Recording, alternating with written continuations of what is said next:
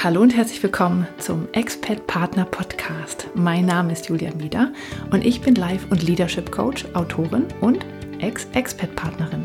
In diesem Podcast bekommst du Ideen, Impulse und Interviews, mit denen du diese Zeit der Veränderung im Ausland nutzen kannst, um dir dein Leben zu erschaffen, das dich erfüllt und glücklich macht.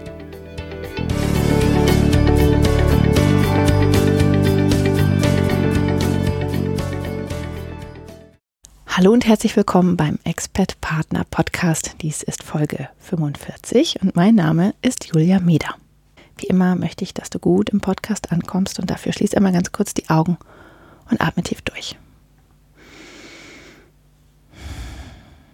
Danke, dass du da bist. Heute habe ich ein Interview für dich und zwar mit jemandem, den du schon kennst, wenn du schon eine Weile zuhörst. Und zwar ist das Katja Michalek. Und Katja ähm, habe ich schon einmal interviewt zum Thema äh, Wiedereinstieg in den Job. Wenn man zurück nach Deutschland kommt, wie klappt das dann mit dem Bewerben? Wie findet man einen Job? Ähm, wie nutzt man sein Netzwerk am besten? Was ist überhaupt das Netzwerk, was man hat? Das ist nämlich viel größer, als man denkt. Da haben wir die Folge hm, 24 oder 25 war das. Ähm, ich glaube 24 gemacht. Verlinke ich aber auch nochmal in den Show Notes. Und während, also als wir das Interview vorbereitet haben, ich habe ähm, das auf ihrer Seite gefunden, dass sie das Thema macht und weil sie selbst in Kenia ähm, war als Kind, also sie ist ein klassisches TCK, ähm, hat mir Katja erzählt, dass sie sich auch mit dem Thema Resilienz beschäftigt. Und das ist, ja etwas, was ähm, gerade für Expat-Partner ähm, durchaus ein Thema ist. Was genau Resilienz ist, wird Katja gleich am Anfang des Interviews erklären. Aber ähm, ich fand das so spannend und Katja hat auch ein Buch dazu geschrieben und hat eine sehr schöne, ähm, ein schönes Bild da geschaffen mit, dem, mit einem Spinnennetz, dass ich sie dazu gerne nochmal interviewen wollte. Und ja, sie gibt ganz viele Tipps, wie man resilienter werden kann und wie man ähm, vielleicht auch dann die Resilienz, die man schon hat, für sich nutzt und ausbaut und vorsorgt quasi für Situationen, wo es mal nicht so gut läuft. Ja, ähm, alle Links sind in den Show Notes und wie immer kannst du dir auch, nicht wie immer, aber wie, wie oft gibt es ein, ähm, ein Arbeitsblatt dazu und das kannst du dir sehr gerne runterladen und zwar im kostenlosen Mitgliederbereich vom Expert Partner Podcast. Da ähm, meldest du dich einmal an, loggst dich ein und dann gibt es da alle Arbeitsblätter und Zusatzinfos, die wir jemals gemacht haben im Expert Partner Podcast, weil manchmal sind die ja von mir, manchmal sind die aber auch von, äh, von meinen Interviewpartnern, die Arbeitsblätter. Und dann kannst du dir das da einfach runterladen. Und da gibt es dann ab und zu mal eine E-Mail, wenn was Neues drin steht. Aber mh, hm, jetzt nicht, ich, also da melde ich, das ist kein Newsletter und da melde ich mich nicht ständig. Also das ist einfach nur, damit du gesammelt alles auf einem Fleck hast und dann Bescheid weißt was so im Expert Partner Podcast passiert. Also, wenn du äh, möchtest, dann lad dir das gerne runter und ansonsten wünsche ich dir jetzt einfach ganz viel Spaß mit dem Interview mit Katja. Heute habe ich wieder Katja Michalek bei mir und ich freue mich ganz doll, dass du wieder da bist. Ja, ich freue mich auch. Danke für die wiederholte Einladung. Das war ja beim ersten Mal schon, schon super viel Spaß gemacht. Umso mehr habe ich mich gefreut, dass du mich zu dem Thema auch nochmal eingeladen hast. Ja, danke für die Einladung, dass ich hier sein darf. Ja, genau. Letztes Mal haben wir nämlich, also heute geht es nämlich um ein ganz anderes Thema. Wir haben letztes Mal nämlich über ähm, den Wiedereinstieg in den Job, nachdem man aus dem Ausland zurückgekehrt ist, äh, gesprochen. Und heute sprechen wir über was anderes, was äh, sich immer mehr in deine Arbeit äh, ein, nicht eingeschlichen hat, sondern einfach das, was sehr viel präsenter in deiner Arbeit geworden ist. Weil du hast auch ein Buch, äh, Buch zu dem Thema geschrieben und du gibst auch Seminare dazu.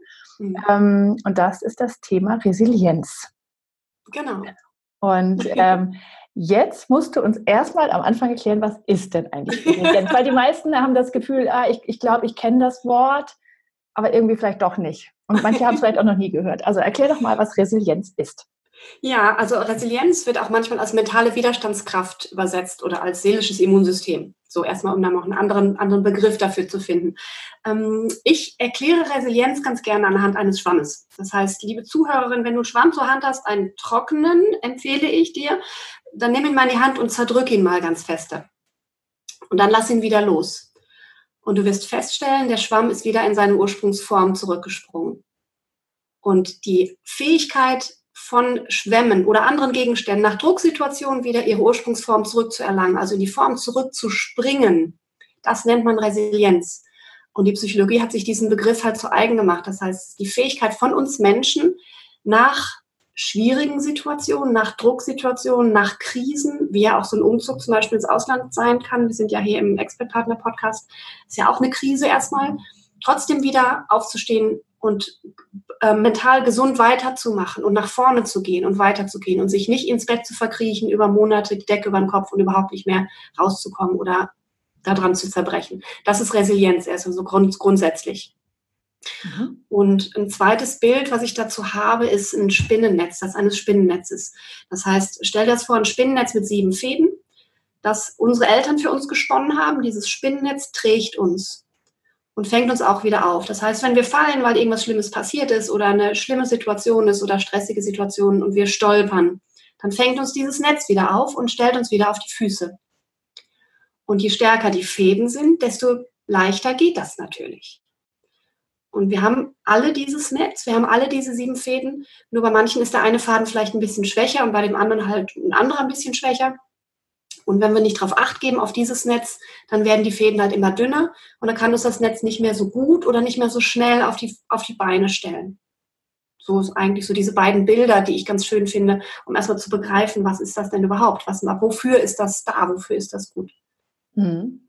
Haben diese sieben Fäden, die da dran sind, Namen sozusagen? Sind das ähm, bestimmte Dinge wie Liebe oder äh, Geborgenheit oder sowas? Oder sind das, sind das einfach nur tatsächlich einfach sieben Fäden? Nee, also die haben Namen. Ähm, mhm. Es sind eher Fähigkeiten. Also zum Beispiel Impulskontrolle ist eine, einer der Fäden. Soll ich die einfach mal einmal durch? Ja, gerne. Mhm. Impulskontrolle ist einer der Fäden. Impulskontrolle bedeutet, wir haben ja oft den ersten Impuls, wenn was Schlimmes passiert.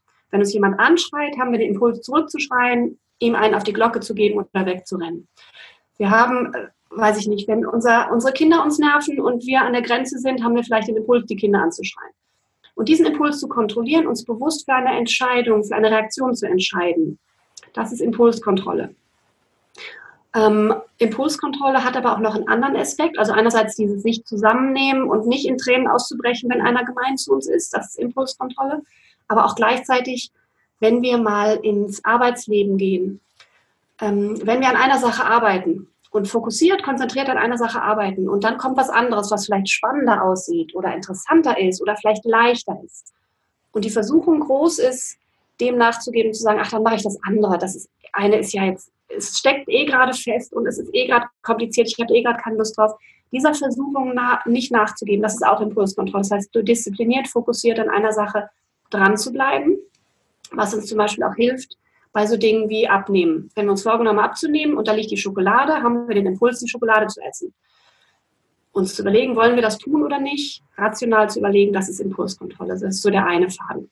Mhm. Das heißt, wenn wir es mal auf eine Krisensituation über, ähm, übertragen, wenn irgendwas Schlimmes passiert ist, könnten wir diesen Impuls haben, einfach nur laut loszubrüllen und rumzukreischen und, und rumzuheulen, Dinge zu werfen oder irgendwie sowas.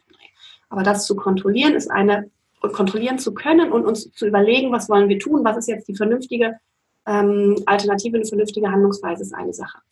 Gleichzeitig ist es aber so, und da sind wir schon beim zweiten Faden, wenn was Schlimmes passiert und wir würden am liebsten hoch losheulen, wir tun es aber nicht, ist diese negative Emotion ja trotzdem da. Und wenn wir die nur unterdrücken, was ja Impulskontrolle sein könnte, ist es auch wiederum schlecht. Und da kommt die Emotionssteuerung ins Spiel. Emotionssteuerung bedeutet, die Emotionen, die wir haben, die negative Emotionen, bewusst ins Positive drehen zu können. Das heißt, Techniken, Strategien zu haben, wie wir das tun können. Ganz einfaches Beispiel, wenn wir gute Musik auflegen, absichtlich und in der Gegend rumtanzen, haben wir bessere Laune. Das ist Emotionssteuerung. Und da halt Techniken zu haben und das zu können oder auch in manchen Situationen einfach zu beschließen, ich habe jetzt keinen Bock auf schlechte Laune, ich ähm, entscheide mich jetzt einfach für gute Laune, gute Laune. Auch das geht ja manchmal.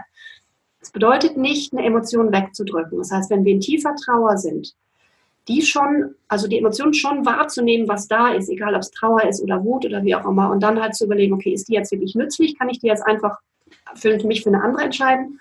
Oder gehe ich da einmal durch, um sie auch wirklich zu verarbeiten, um das zu verarbeiten, was passiert? Auch das ist Emotionssteuerung. Also nicht einfach nur wegdrücken und so tun, als ob nichts gewesen wäre. Hm. Das ist einmal durchfühlen zum Beispiel, ja, und dann genau. aber auch wieder gehen lassen. Ja, so zum Fühlen zum Beispiel auch das benennen zu können, denke ich mal. Ne? Das, ist, ja. das ist jetzt Wut, das ist Angst, das ist Trauer, das ist Verzweiflung oder was auch immer. Und das dann wirklich zu fühlen und dann auch zu sagen, okay, aber jetzt jetzt entscheide ich mich dafür, das zu ändern. Mhm. Ja, genau, absolut. Und das auch wirklich zu können. Und da gibt es ja Strategien, das kann man ja lernen. So, da gibt es ja manche Sachen sind einfach, bei manchen Sachen muss man schon ein bisschen tiefer reingehen. Es kommt wirklich darauf an, was es ist, wie man selbst veranlagt ist oder wie, wie man es gelernt hat und was es halt auch wirklich, was passiert ist. Das ist natürlich auch noch ein ganz, ganz wichtiger Faktor. Dann ist ein dritter, äh, dritter Faden ist die Zielorientierung. Das heißt, die Fähigkeit, sich ein Ziel zu setzen und an diesem Ziel, auf dieses Ziel hinzuarbeiten. Und da hilft natürlich auch die Impulskontrolle. Das heißt, wenn, wenn ich ein Ziel habe, nehmen wir mal das Beispiel abnehmen. Ähm, ich habe mein Ziel, 10 Kilo abzunehmen bis in sechs Monaten. Und ich habe eine gute Impulskontrolle, das heißt, die Schokolade lasse ich liegen. Das heißt, die helfen einander, diese beiden Fäden. Und Zielorientierung, das ist ganz, ganz wichtig, weil es geht ja um mentale Gesundheit. Zielorientierung bedeutet, sich ein eigenes Ziel zu setzen. Und nicht sich das Ziel zu setzen, abzunehmen, weil der Mann es schöner findet, sondern aus diesem eigenen Antrieb heraus. Und das unterscheiden zu können und sich eigene Ziele zu finden und sagen, und das ist wirklich meins. Das ist wirklich meins. Und das will ich jetzt erreichen, komme was da wolle das zu können, also das auch wahrzunehmen und, und die eigenen Ziele zu finden, ist Zielorientierung. Was auch dazu gehört, ist zu schauen, passt dieses Ziel noch zu dem Leben, was ich mir jetzt erwählt habe? Oder war es ein Ziel, was halt vor zehn Jahren während der Studienzeiten zu mir passte und ich gedacht, ach wie cool, jetzt bin ich aber weiter, jetzt habe ich vielleicht Kinder, jetzt habe ich Familie, jetzt habe ich auch vielleicht erlebt, was es bedeutet, in diesem Job zu arbeiten, den ich mir als Ziel gesetzt habe, weil ich mit vielen Leuten gesprochen habe, die das tun und merke, das ist gar nicht meins, ich habe es mir anders vorgestellt, das passt nicht mehr zu mir. Und das Ziel dann nicht zu verfolgen wie so ein Hund, der den Knochen nicht loslässt, sondern zu sagen, okay, das war mal mein Ziel. Zu dem Zeitpunkt, als ich es mir gesetzt habe, war es auch richtig, aber es passt nicht mehr zu mir. Ich lasse es jetzt gehen, suche mir ein neues Ziel. Hm. Also das, das ist bei mir definitiv so, als ich ähm, in dem großen Unternehmen noch gearbeitet habe, wollte ich immer ähm, Führungskraft werden. Also jetzt nicht Vorstand oder so. Ich mhm. wollte aber zumindest Gruppenleiterin werden oder vielleicht sogar noch darüber hinaus. Ähm, und irgendwann habe ich gemerkt, nee, das eigentlich, ich, eigentlich will ich das gar nicht, ja. Mhm. Gerade auch als dann Kinder kamen und äh, ich dann gemerkt habe, dass ich, dass ich das ganze ganz, ganz andere Gründe waren, warum ich das eigentlich wollte. Ja, und dass ich das auch äh, anders bekommen kann in meinem Leben, ja. Mhm. Genauso war das bei mir auch. Ich habe ja lange bei Lufthansa gearbeitet und mein Ziel war auch immer irgendwie Gruppenleitung, Abteilungsleitung, Stationsleitung, irgendwie sowas. Das war immer so mein Ziel. Und wo ich jetzt auch gemerkt habe, genau wie du es sagst, es sind andere Dinge, die ich da gesucht habe. Es war nicht dieser Titel.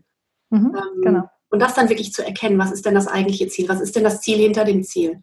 Ja. Also das ist Zielorientierung. Und das hilft zum Beispiel auch, wenn wir erstmal wieder in eine Krisen, Krisensituation kommen. Es hilft, wenn man weiß, ähm, grundsätzlich möchte ich auf die und die Art leben.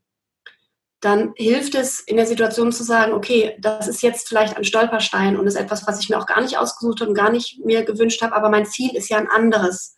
Und deswegen gehe ich da auch durch und mache trotzdem weiter, weil ich weiß genau, wenn ich das geschafft habe, da bin ich wieder ein Stück weiter in meiner Entwicklung oder ein Stück weiter auf meinem Weg und komme meinem Ziel näher. Das heißt, es hilft, das dann auch diese Krise zu überwinden, wenn wir wissen, wofür wir es tun. Da sind wir wieder beim Warum, bei dem Sinn dessen, was wir tun. Das ist dieses ja. Ziel auch. Und das ist ja gerade bei Expert-Partnern durchaus äh, ein Thema, ne? das, äh, weil das Leben sich so verändert. Also die beruflichen Ziele, die man vorher hatte, sind vielleicht dann erstmal weg oder auf Eis gelegt für eine, für eine Zeit. Ähm, da muss man sich erstens ein neues Ziel oder aussuchen oder das finden für die Zeit, in der man da ist. Äh, und dann ist auch die Frage, ja, äh, ich meine, das ist, dieses Expertleben kann ein Riesenstolperstein sein, weil ich mir das überhaupt nicht so vorgestellt habe oder gedacht habe, es geht alles viel leichter mit der Arbeitserlaubnis oder äh, was ich hier machen kann mit der Sicherheit oder wie auch immer. Und äh, da dann auch ein eigenes Ziel zu finden, tatsächlich, was dann nicht vom Partner abhängig ist, oder mhm. was mir vorgegeben wird, weil man das halt so macht als Expertfrau, ja. Mhm. Äh, das ist dann durchaus, ich glaube, da bei sich zu bleiben und das eigene zu finden, äh, was dann aber auch trotzdem noch passt und vielleicht auch wieder dazu passt, dass ich dann später wieder in meinem Beruf anknüpfen kann und doch die alten Ziele wieder aufnehmen kann. Ja, mhm. ich glaube, da ist es ganz wichtig, dass man ganz nah bei sich bleibt und absolut. da sich immer wieder überprüft, was ist das eigentlich, was ich möchte. Ja, mhm. ja, ja finde ich gut. Und auch da kann dann ein Ziel, also es kann ja unterschiedlich sein. Ein Ziel kann, kann auch man kann ja unterschiedliche Ziele haben, aber ein Ziel kann ja auch sein zu sagen, ich habe jetzt erstmal das Ziel in sechs Monaten, dass wir als Familie gut ankommen, dass die Kinder sich gut integrieren, ähm, dass wir das Ganze als Familie gut überstehen, guten Zusammenhalt haben. Und was braucht es denn, damit ich das erreichen kann? Ein Ziel kann auch sein zu sagen, nach den fünf Jahren möchte ich in meinen Job wieder einsteigen. Was braucht es denn? Was muss ich denn in diesen fünf Jahren tun, damit ich das auch kann? Damit ich auch nicht dann sage, okay, gut, jetzt bin ich fünf Jahre raus und habe den Anschluss verpasst. Auch das kann ein Ziel sein. Dass sich dann überlegen, ähm, was, was ist es denn überhaupt? Oder auch wirklich die Zeit zu nutzen und zu sagen, war dann das Ziel, was ich vorher hatte, wirklich meins und passt das jetzt noch zu dem? Und ich glaube, das werden viele von deinen Hörerinnen und viele von deinen Kundinnen auch erleben, dass die Ziele, die vorher wahr waren, man dort doch wieder überdenkt und sagt, hm, in der Zeit habe ich mich verändert und die alten Ziele gelten nicht mehr und mhm. sich neue Ziele zu suchen. Und das hält einen einfach aufrecht, wenn man sagt, okay, wenn man dieses Ziel dann gefunden hat und diesen Sinn des Ganzen gefunden hat, dann hält es einen aufrecht. Und dann ist es auch alles, was drumherum passiert, verliert dann auch so ein bisschen, ja, die Brisanz weiß ich nicht, aber, aber ist dann auch leichter zu handeln, weil man ja auch weiß, ja, ich habe ja ein Ziel und da komme ich auch hin und ich arbeite weiter dran. Ja. Das nicht aus den Augen. Es gibt dann so diese, diese Hoffnungsschimmer vielleicht auch, vielleicht kann man so das auch nennen. Mhm. Dann haben wir die Selbstwirksamkeitsüberzeugung, das heißt die Überzeugung in die eigenen Fähigkeiten. Das ist auch ganz, ganz wichtig. Das heißt das Vertrauen, dass das, was es braucht, um mein Ziel zu erreichen, habe ich selber. Die Fähigkeiten habe ich in mir, um dieses Ziel auch zu erreichen. Denn es nützt nichts, wenn du dir ein Ziel setzt und gar nicht an dich glaubst und sagst, ich möchte mal Abteilungsleiterin werden, das ist mein Ziel, ich möchte mal Abteilungsleiterin werden, aber gar nicht dran, dich, dran, an dich glaubst, dass du Führungsqualitäten hast oder wie auch immer, dann wirst du dieses Ziel nicht erreichen. Dann passt es auch nicht zusammen und dann zerreißt es dich auch. Also wenn die Fäden ungleich verteilt sind, wird es dich auch selbst irgendwie zerreißen. Das heißt, das Vertrauen in die eigenen Fähigkeiten und auch das ist ein Punkt, die gehen uns manchmal verloren, wenn wir aus unserem gewohnten Fahrwasser raus sind, wenn wir in einer anderen Umgebung sind und nicht mehr das machen, was wir jetzt seit ein paar Jahren jeden Tag gemacht haben, dann geht dieses Vertrauen in uns selbst flöten. Mhm. Und da darauf zu achten, wie kann ich denn das Vertrauen in mich selbst wiederherstellen? Was kann ich denn tun? Und das muss ja auch nicht beruflich sein. Ich habe gestern noch, wurde ich, habe ich ein Interview geführt, da ging es ums Thema Gelassenheit und es ging um das Thema Vertrauen in die, ähm, in das Unbekannte. Wo ich dann fragte, ja, und wie kann man dieses Vertrauen denn bekommen? So Vertrauen das Unbekannte, ja, wie kann ich dieses Vertrauen dann herstellen? Dann sagte er, ja, mach doch mal Dinge, die du noch nie gemacht hast, vor denen du vielleicht auch Angst hast. Und du wirst sehen, wenn du erlebt hast, dass du das auch überlebst, dann wirst du mehr Vertrauen in dieses Unbekannte auch bekommen. Und du wirst auch gleichzeitig mehr Vertrauen in deine eigenen Fähigkeiten bekommen, weil du das ja geschafft hast, dieses Schwierige oder dieses Angsteinstößende. Das heißt, du kannst ganz schön mit privaten Dingen, mit Sachen, die du dich noch nie getraut hast, wenn du das dann machst, egal ob es Bungee-Jumping, Fallschirmspringen, muss ja gar nicht solche Sachen sein, aber für manche ist ja schon Hochseilgarten Herausforderung. Aber wenn man sich bewusst in solche Situationen begibt, wo man Dinge tut, die man noch nie gemacht hat und wo man auch wirklich Angst vor hat und das dann meistert, das steigert ja auch das Selbstbewusstsein und das Selbstwertgefühl. Und das, sich solche Situationen zu suchen, gerade wenn man sie im Job nicht mehr hat, weil man aus dem Job vielleicht raus ist, das ist wichtig, dass man da diese Selbstbestärkung bekommt und das am besten aufschreiben. Und wenn man dann mal wieder so ein Tief hat und sagt, oh, ich bin ja nichts wert, ich kann ja nichts, mich will ja keiner, sich einfach mal rauszusuchen, was man alles schon geschafft hat, was man alles erreicht hat. Ja, und gerade im Ausland hat man das natürlich häufig, solche Situationen, wo man Dinge tun muss, die man noch nie vorher getan hat und die einem wirklich Angst machen. Mhm. Also jemanden ansprechen in einer fremden Sprache oder alleine zum, äh, zu irgendeinem Amt gehen oder telefonieren oder so. Ja, das sind ja schon Dinge, die Angst machen können. Ja, ja, ja absolut. Das ist das. Und das gemeistert zu haben und dann vielleicht auch aufzuschreiben. Oder gerade auch die Dinge, wo, wo, wo du vielleicht denkst, ja, das ist doch selbstverständlich, das machen doch alle so. Ja, nee, nicht unbedingt, das machen ja nicht alle so und sich das einfach mal vor Augen zu halten, dass, es, dass du es gemacht hast und du hast das geschafft. Egal, ob tausend Leute es auch noch geschafft hätten. Vielleicht hätten es nicht tausend Leute auch noch geschafft. Ist ja auch völlig egal, was die anderen geschafft haben. Es geht darum, dass du es geschafft hast. Ja. Und da halt diese Selbstwirksamkeitsüberzeugung aufrechtzuerhalten, ist dann auch noch ein wichtiger Punkt. Ja, und ich glaube auch, was auch hilft, man muss nicht unbedingt sich in neue Situationen geben, äh, äh, begeben, wenn man das, wenn man sowas machen will, sondern man kann auch schauen, wo war ich in meinem Leben denn schon mal in einer neuen Situation? Zum Beispiel das erste Mal von zu Hause ausgezogen, mhm. in eine andere Stadt, da studiert ähm, oder meine, mein erster Job. Wie habe ich, was habe ich da an Fähigkeiten gehabt, dass ich das emotional überstanden habe. Mhm, genau. Ja, ähm, also wirklich sich nochmal diese äh, Situation in Erinnerung rufen und sagen, guck mal, das hast du auch geschafft. Mhm. Ja, du hast schon ganz andere Dinge gemeistert. Du hast die Geburt eines Kindes gemeistert, ja, wusstest auch nicht, wie das geht und hast es hingekriegt, ja. Mhm. Und äh, das sind zum Beispiel so Sachen, die man, ähm, oder die ersten Jahre der Kinder, auch da steht man ja oft davor und denkt, wie hast du das jetzt eigentlich gemacht, ja? Ähm, ja. Aber ich glaube, dass auch das hilft, sich nochmal in Erinnerung zu rufen, wo war ich denn schon mal in schwierigen Situationen und was habe ich da, ähm, da konnte ich ja auch auf mich vertrauen. Ja, mhm. ja absolut. Dann ist noch, was haben wir, wir haben jetzt Impulskontrolle, Emotionssteuerung, Zielorientierung und Selbstwirksamkeit, Selbstwirksamkeitsüberzeugung. Dann gehört auch noch eine Portion Optimismus dazu. Weil du kannst ja stark sein und Fähigkeiten haben ohne Ende. Aber so eine Portion Glück und Fügung oder wie auch immer du es nennen möchtest, hilft auch trotzdem dein Ziel zu erreichen, weil du bist ja nie alleine in diesem System. Und da einfach optimistisch zu sein und sagen, okay, ich habe mein Ziel und ich habe auch die Fähigkeiten, es zu erreichen. Und wenn ich dann alles tue, was ich tun kann, dann wird sich das auch schon gut, wird es schon gut werden. Mhm. So nach dem Motto, am Ende ist alles gut und wenn es noch nicht gut ist, ist es noch nicht das Ende. Auch das ist eine der Fähigkeiten von resilienten Menschen, da auch einfach mal dieses Gottvertrauen, dieses Urvertrauen zu haben, es wird schon gut werden. Ja, und wenn es nicht ähm, vielleicht der Weg ist, den ich mir jetzt vorstelle, dann ist es vielleicht ein anderer und der hat aber auch seine Daseinsberechtigung oder der hat auch seine Vorteile, die ich jetzt mhm. vielleicht noch nicht sehe, weil ich mir meinen einen Weg ausgeguckt habe. Aber vielleicht ist die Abzweigung, die dann da kommt, auch in Ordnung. Ja, auch mhm. da das Vertrauen zu haben, dass es das Leben manchmal andere Wege geht und man die einfach noch nicht ähm, nicht einschätzen kann. Ja. Absolut. Und da auch gerade beim Thema Ziele, um da nochmal drauf zurückzugehen, manchen fällt es schwer, sich Ziele zu setzen. Ein Ziel muss auch nicht bedeuten, ich habe jetzt die und die Funktion, sondern Ziel kann auch einfach ein Lebensgefühl sein. Und dieses Lebensgefühl kann ja auf unterschiedliche Art und Weise auch hervorgerufen werden. Also auch wenn das Ziel man nicht so, also vielleicht kann man es einfach nur benennen, dieses oh, ich fühle mich dann geliebt, ich weiß ich nicht. Also manchmal hilft es auch einfach mal auf die Art und Weise an dieses Ziel sich heranzutasten.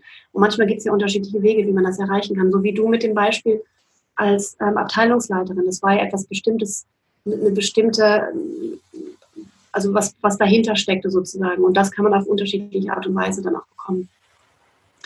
Dann ist es so, ähm, auf dem Weg zum Ziel gibt es ja hin und wieder Stolpersteine. Und da gilt es natürlich hinzugucken, woran liegt es, dass ich da jetzt gestolpert bin und gefallen bin? Warum funktioniert das nicht so? Ist es einfach nur, weil ich immer Pech habe und nie Glück und alles hat sich immer gegen mich verschworen? Oder hat man eine gute, da sind wir beim sechsten Faden, Kausalanalyse, die Fähigkeit zu analysieren, was der Grund des Ganzen ist und zu erkennen, was war denn mein eigener Anteil daran? Sind alle, ich habe immer das, ich glaube, das habe ich, bei, habe ich bei dir im Interview auch gesagt, sind alle Kassiererinnen in Deutschland unfreundlich? Oder sind sie freundlich, wenn ich sie anlächle? Mhm. Also welchen Anteil habe ich daran, an dem, was passiert, was mir geschieht? Und ganz wichtig, manch, manchmal, manche Frauen neigen ja zu Selbstgeißelung. Die fühlen, sind gefühlt schuld an allem, was geschieht. Das ist nicht Kausalanalyse, das ist, das ist überspitzte. Also es geht nicht darum, sich alles immer aufzuladen, sondern gesund draufzuschauen, was war mein eigener Anteil, was hätte ich ändern können auch dann wieder das Selbstvertrauen zu haben, gut, dann mache ich es beim nächsten Mal anders. Dann werde ich trotzdem mein Ziel erreichen, Optimismus. Aber auch hinzuschauen, okay, was, was kann ich anders machen und was war wirklich einfach jetzt Pech und ich hätte gar nichts anders machen können. Also da das analysieren zu können, dieses, das reflektieren zu können, ähm, das gehört auch noch mit dazu. Warum bin ich in dieser Situation? Warum macht mich das so unglücklich? Ähm, warum bin ich so down? Warum, wie auch immer, woran liegt das denn? Liegt das wirklich nur an den Umständen oder liegt es einfach daran, dass ich jetzt gerade mich, mich, ähm, mich nicht früh genug gekümmert habe, um was auch immer jetzt gerade ist. So, und wie kann ich das ändern? Ja gut, dann fange ich jetzt halt an. Es nützt ja nicht zu sagen, ich hätte mich vor einem halben Jahr kümmern müssen. Na gut, dann fange ich halt jetzt an.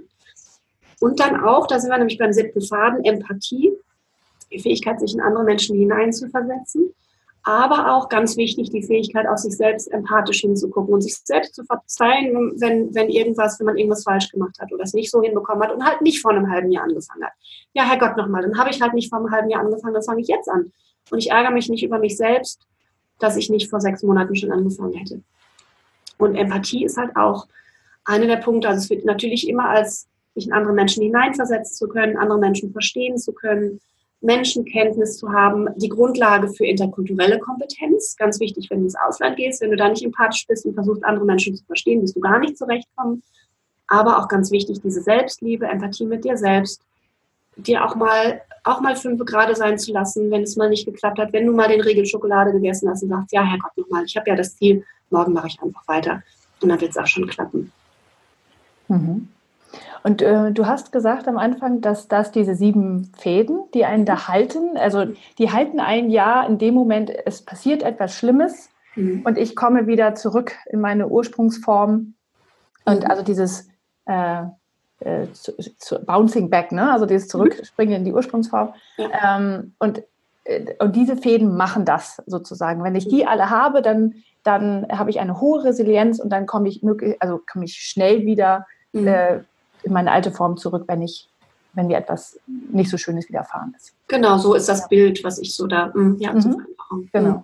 Und du hast am Anfang gesagt, dass die, ähm, diese Fäden in der Kindheit angelegt werden, beziehungsweise von den Eltern aus dem Elternhaus kommen. Mhm. Ähm, was ist denn, wenn, äh, wenn das, das bei, mir, bei, mir, nicht passiert ist? Es gibt ja, ne, Eltern tun ja meistens ihr Bestes, mhm. ja.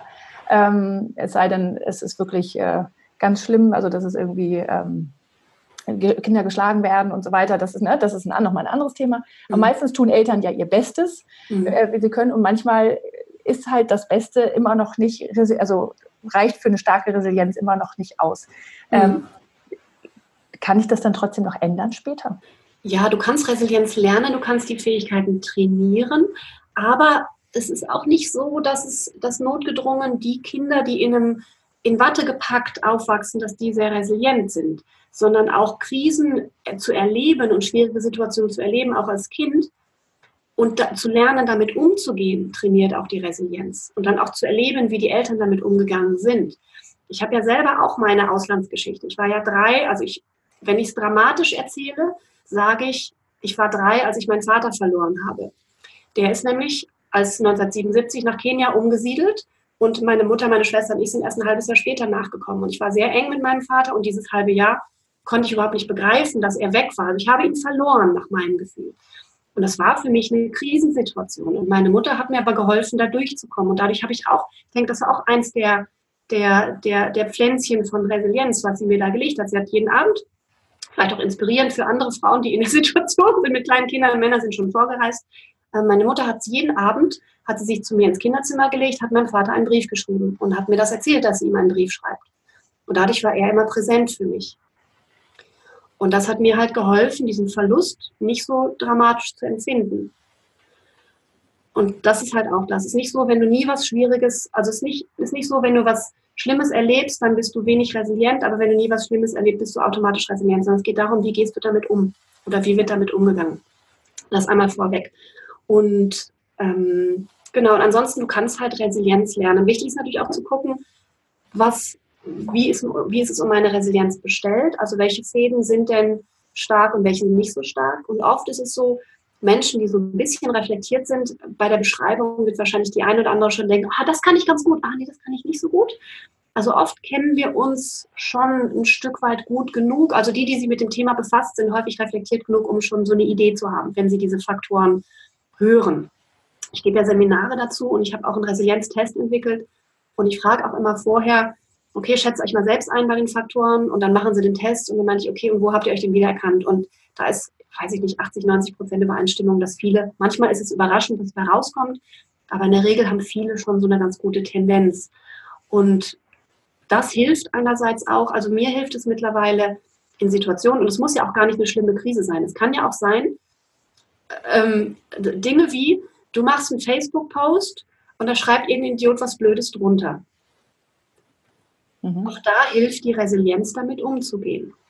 Ja, weil das verfolgt einen manchmal ja durchaus ein paar Tage und man äh, ja. denkt ständig darüber nach und denkt sich dann, Mann, das war doch nur so ein blöder Kommentar, warum ärgerst du dich jetzt so? Aber ja. Mhm. Ja, absolut.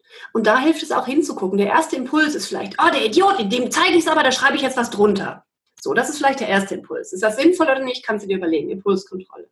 Dann für mich ist es immer ganz gut auch zu erkennen, ah, okay, meine Emotionen sind jetzt runter, ich ärgere mich drüber, warum ärgere ich mich denn eigentlich drüber? Emotionssteuerung und dann bewusst diesen Faden einzusetzen, sagen, ja, warum ärgere ich mich eigentlich drüber? Also sich das bewusst zu machen, dass man sich drüber ärgert und warum. Und dann auch Empathie zu überlegen, ja gut, Wer weiß, was dem heute Nacht passiert ist oder warum der sich so ärgert, warum welchen Knopf ich jetzt gerade gedrückt habe. So, also es hilft einfach, diese Fäden, sich diese Fäden bewusst zu machen, die jetzt gerade vonnöten sind oder die jetzt gerade irgendwie an denen gerissen wird sozusagen. Und dann kannst du halt auch gezielt an diesen Fäden arbeiten, wenn du es wenn möchtest. Wenn du sagst, ähm, das ist ein Punkt, da bin ich nicht gut drin und da möchte ich gerne gut drin sein, dann kannst du daran arbeiten, ja, definitiv. Mhm. Sollte man dann vorher daran arbeiten oder erst, wenn die Krise schon da ist, ist wahrscheinlich ein bisschen spät, ne? Mhm, ja, also am besten ist es, vorher dran zu arbeiten. Klar, wenn es irgendwie eine kleine Krise ist oder halt irgendwie eine schwierige Situation. Ähm, wenn jemand wirklich was Traumatisches erlebt hat, da braucht man nicht mit Resilienz ankommen, wenn der vorher noch nicht damit gehört hat. Das ist ja auch völlig daneben. Also das ist ja eine ganz andere Unterstützung, die der oder diejenige dann braucht. Aber am besten ist es tatsächlich, da vorher dran zu arbeiten um auch dann natürlich auch hinzugucken, Situationen, die ich mir erlebt habe, welcher Faden war es denn da, der in Mitleidenschaft gezogen wurde, welchen hätte ich da ziehen können. Aber je mehr Wissen du hast und je mehr Strategien du in petto hast, desto besser kannst du die aus der Tasche ziehen, wenn du dann in so eine Situation kommst. Weil dann hast du sie da, dann hast du sie vielleicht auch, weiß ich nicht, dir aufgeschrieben oder hast sie mal präsent und weißt, ach, da war doch was. Ich gucke nochmal nach sich das bewusst zu werden, erstmal diesen Kopf klar zu kriegen, um zu gucken, okay, wie möchte ich jetzt damit umgehen. Und natürlich wird es immer besser und routinierter, je länger du, du damit mit befasst. Mhm.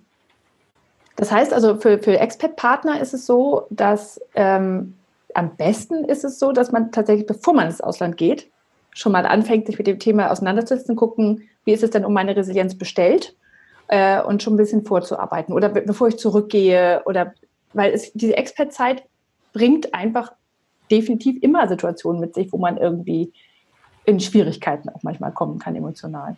Ja. Also ich denke jetzt gerade mal so ganz praktisch. Wie lange Vorlauf ist es denn, bevor man ins Ausland geht? Das sind ja so zwischen drei und sechs Monate vielleicht oder so, je nachdem, wo man ja. hin, wie weit man weggeht. Maximal, ja. ja. ja. also es ist ja. ja. nicht so, dass man ein Jahr oder zwei Jahre Vorbereitungszeit Nee, gar nicht. Mm Und in diesen drei bis sechs Monaten gibt es ja auch einiges zu tun. Umzug organisieren und wie auch immer da würde ich, glaube ich, nicht, wenn du weißt, du gehst in einem halben Jahr ins Ausland, würde ich, glaube ich, nicht anfangen, deine Resilienz zu stärken. Da hast du, glaube ich, andere Dinge zu tun. Ich glaube, das ist dann ein Stressfaktor zusätzlich. Oh Gott, jetzt muss ich auch noch dran denken, an meiner Resilienz zu arbeiten, zusätzlich zu dem Umzug und alles, was ich organisieren muss.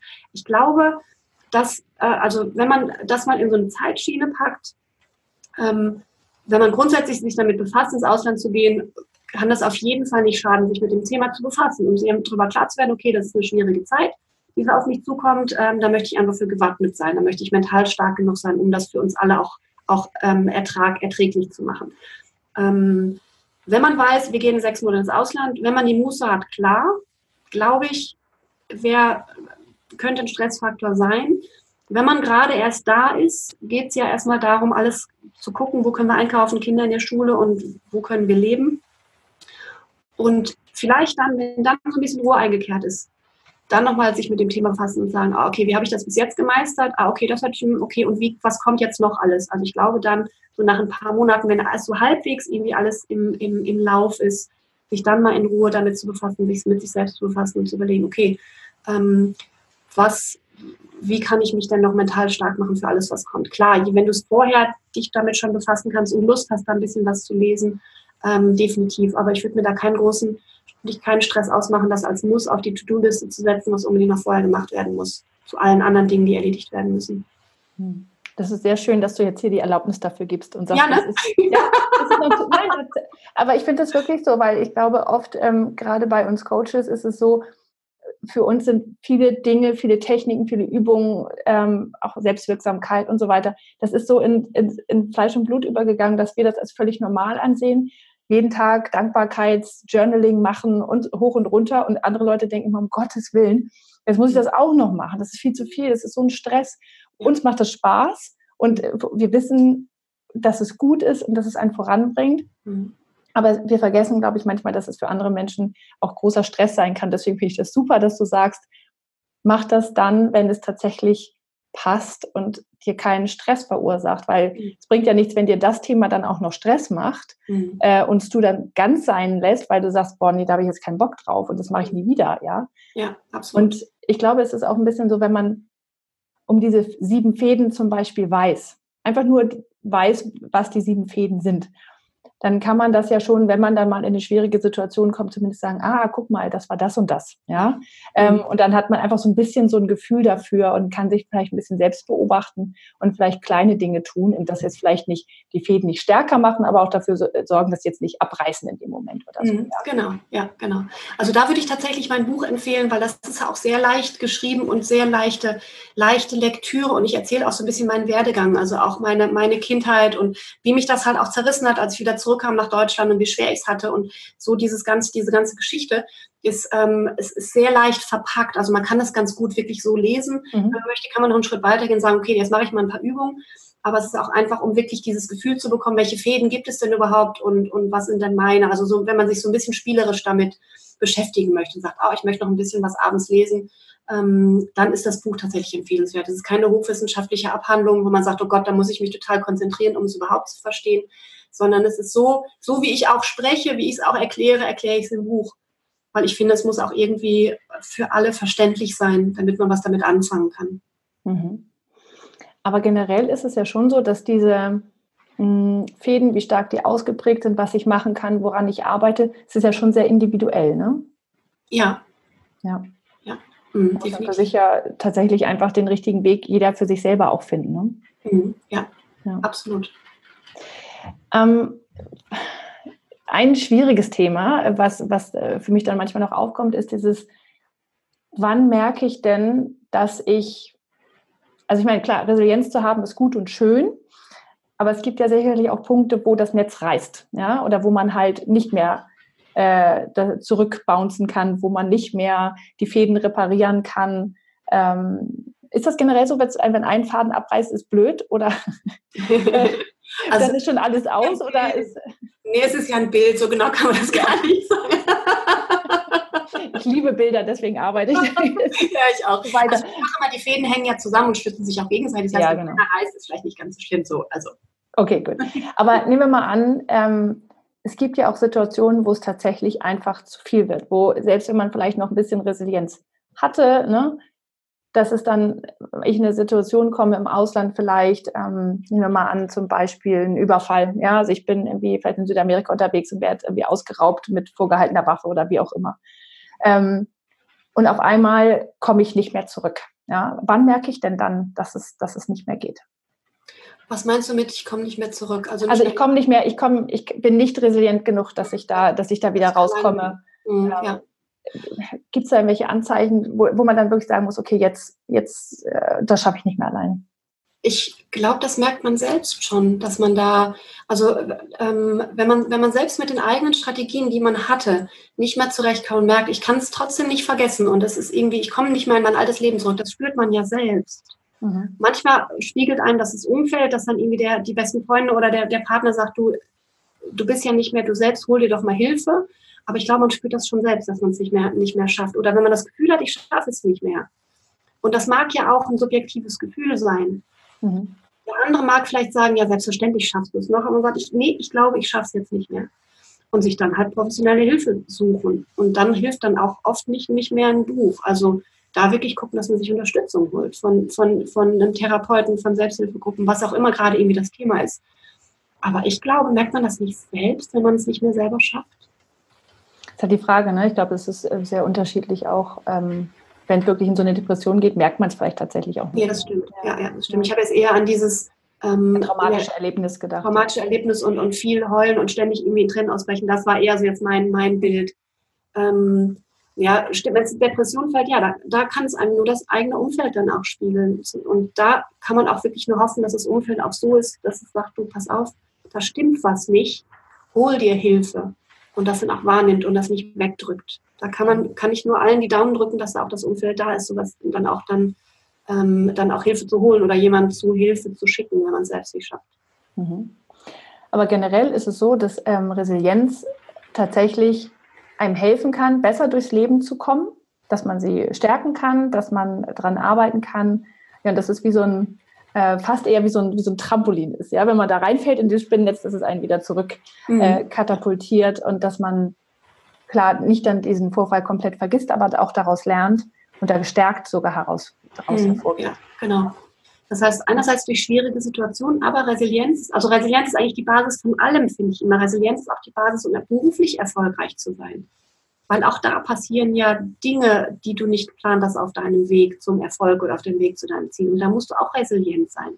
Im Umgang mit Menschen musst du resilient sein. Um, um glücklich zu sein, um dein, dein Leben glücklich zu leben, brauchst du Resilienz. Tatsächlich ist es die Basis für alles.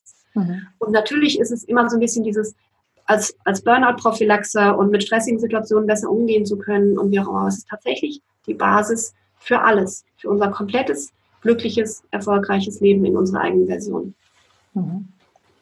Sehr schön. Schöne Worte zum Abschluss. Ja. Ähm, also du hast gerade ja schon erzählt, du hast ein Buch darüber geschrieben. Ähm, da geht es auch tatsächlich um diese sieben, ähm, sieben Fäden nochmal ja. im, im, Einzelnen, auch mit Übung.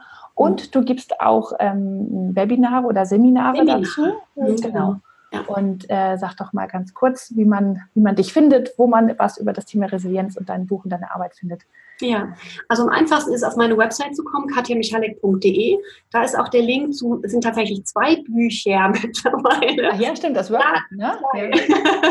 Also das eine heißt Nichts ist zu schwer für den, der spinnt. Stärke deine Resilienz und werde erfolgreich und glücklich. Das ist das Basisbuch. Spinn, Spinne, so Spinne. Mhm. Ähm, wo ich halt einerseits erzähle, warum das Thema Resilienz mein Thema ist und warum ich da überhaupt drüber schreibe. Und ähm, dann halt auch diese ähm, ja, Beschreibung der einzelnen Fäden, der Test dabei, ein paar Übungen. Und das zweite ist Spinn dich stark Tag für Tag. Das ist ein Übungsbuch. Mhm. Das gibt über neun Monate so eine Art Selbstcoaching-Buch. Und dieses Thema Dankbarkeit, was du eben angesprochen hast, kommt da auch sehr stark drin vor, weil manche fragen, wie kann man denn Optimismus lernen? Und Optimismus lernst du, indem du jeden Tag aufschreibst, wofür du dankbar bist, weil das deinen Fokus auf die guten Dinge in deinem Leben lenkt und du dann mehr von den guten Dingen wahrnimmst. Und das ist Optimismus. So, also eigentlich eine ganz einfache Übung, die natürlich ein bisschen braucht, um wirklich Optimismus zu steigern. Und die Seminare findest du auch auf der, auf der Homepage. Ähm, die heißen Lebe erfüllt und gelassen, das Resilienzseminar. Das ist ein sehr, sehr cooles Konzept, was ich mir da überlegt habe, um mich mal selbst zu loben. Das ist ein zweitägiges Seminar, was in einem Wellness-Hotel stattfindet. Das heißt, es ist auch so, dass ich mit den Teilnehmern dort übernachte. Also es ist kein Muss, dort zu übernachten, aber es ist einfach schöner fürs Gesamtkonzept. Und ähm, wir fangen, also es, wir fangen relativ spät am Samstag an, sodass die Teilnehmerinnen vorher anreisen können, noch ein bisschen in die Sauna gehen können, schwimmen können. Dann ähm, starten wir, dann essen wir gemeinsam zu Abend und dann geht es am nächsten Tag dann auch um 10 ganz entspannt gelassen weiter, dass man morgens noch eine Runde sich ziemlich gut gehen lassen kann. Und arbeiten da halt auch ganz intensiv an dem Thema Resilienz. Was kann dich stark machen ähm, und wie kannst du für dich ja, erfüllter und gelassener durchs Leben gehen, um dich von Krisen nicht so schnell umhauen zu lassen, um auf den Wellen zu surfen und dich nicht von ihnen wegreißen zu lassen. Das ist das Ziel des Seminars. Und durch das Konzept hat man nicht, nicht nur Strategien in der Tasche, die man dann rausziehen kann, wenn es soweit ist, sondern kommt auch so ein bisschen entspannter und gelassener wieder, weil das wie so ein kleiner Kurzurlaub ist. Sehr schön. Ja, jetzt wollte ich gerade fragen, als du angefangen hast zu erzählen, ob du eigentlich auch Webinare anbieten kannst, aber das ist natürlich schwierig mit dem Wellness-Hotel dann. Aber ich kann das nicht verstehen. Ich kann immer so ein bisschen Wassertropfen im Hintergrund und so. Ja, genau. Aber wer weiß, vielleicht findest du ja irgendwann noch den Dreh, sowas auch online anzubieten. Ja, doch. Also ich biete tatsächlich auch was online an. Ich habe ein Online-Mastermind-Programm. Mhm. Da geht es nicht nur um die Resilienz, es ist noch ein bisschen weiter gefasst. Ähm, doch, ich habe tatsächlich ein Online-Programm. Ähm, das nennt sich auch Lebe, Erfüllung gelassen, ist aber ein Online-Mastermind-Programm.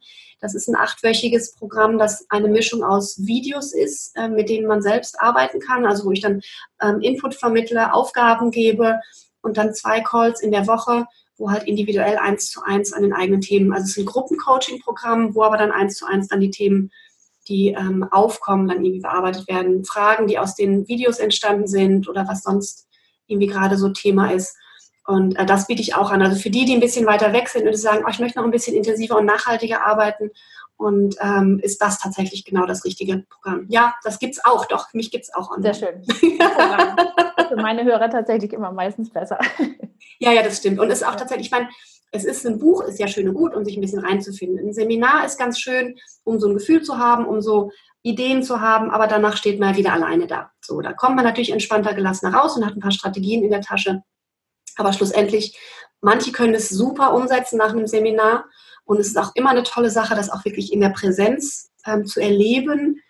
Ähm, aber wenn man es wirklich nachhaltiger sagen möchte, okay, ich möchte wirklich dran arbeiten, und ich möchte da ähm, wirklich was verändern und da nochmal genau hingucken, was ist denn mein Thema, mein Thema und was ist auch mein Ziel. Gerade auch dieses Thema Zielorientierung, eigene Stärken finden, ist auch noch Teil dieses, ähm, also da gehen wir wirklich intensiver rein in die einzelnen Fäden, um das, was einen so um, umtreibt. Und genau, das ist das Online-Programm. Können wir gerne nochmal in den Show Notes verlinken. Das machen wir gerne. Super. Mhm. Also, ich danke dir von Herzen, äh, liebe Katja. Das war wirklich äh, toll. Ich habe viel gelernt, auch für mich. Ich will selber mal meine Resilienz nochmal angucken gehen. und äh, ja, dann ähm, vielleicht hören wir uns da sogar nochmal wieder in, in ja. diesem Podcast. Sehr gerne. Uns fällt bestimmt noch ein Thema ein. Das denke ich auch. Alles klar. Vielen Dank.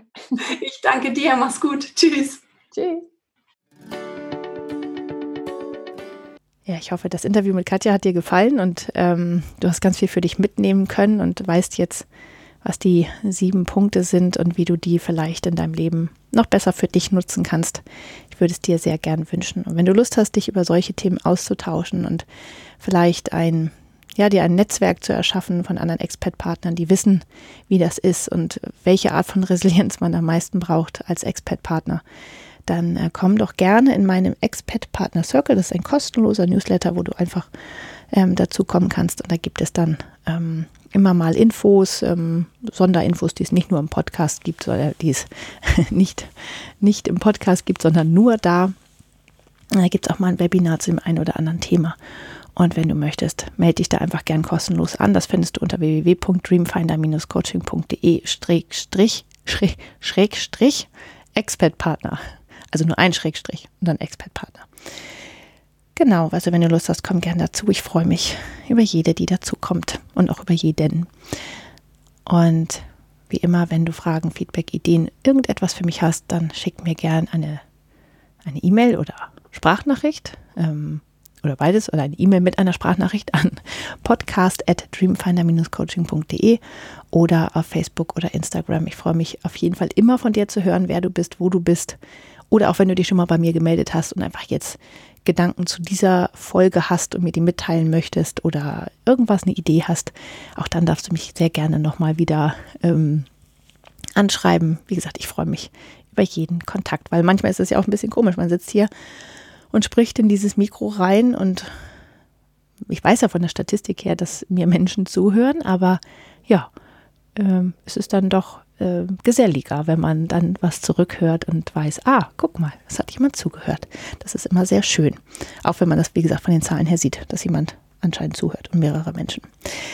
Also, ich danke dir von Herzen fürs Zuhören und äh, wünsche dir eine wunderbare Woche und ja, bis bald. Das war der Expert Partner Podcast mit Julia Mieder. Vielen Dank fürs Zuhören. Wenn du noch mehr Informationen darüber möchtest, wie du dir dein Traumleben erschaffen kannst, dann schau doch mal auf meiner Internetseite vorbei. Die findest du unter www.dreamfinder-coaching.de. Dort gibt es auch alle Infos und Links zu dieser und anderen Folgen. Außerdem findest du mich im Internet auf Facebook und Instagram. Und ich würde mich freuen, dich da zu sehen. Wenn du Fragen an oder Feedback für mich hast oder auch Ideen für ein Thema hast, das ich in diesem Podcast aufnehmen soll, dann schreib mir doch eine E-Mail unter podcast at dreamfinder-coaching.de. Und jetzt wünsche ich dir einen wunderbaren Tag und genieße dein Leben.